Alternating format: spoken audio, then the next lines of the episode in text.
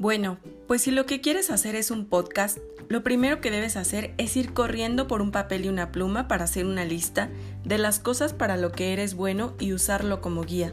Por ejemplo, si se te da la mecánica, hacer peinados, decorar uñas, eres bueno para la historia o para la química, pues entonces toma tu teléfono simplemente y grábate frente al espejo. Escúchate y enamórate de ti a veces somos muy duros con uno mismo. Este ejercicio te va a servir para seleccionar lo más importante y poder editarlo. Después ve a tu calendario y fíjate días específicos para darle frecuencia a tu contenido y verás que vas a crear un hábito. Trata de compartir enlaces, recomendaciones, dale tu toque, que sea tu propia esencia. No le copies a nadie, eso no va a ser necesario. Sé tú mismo, tú puedes hacerlo.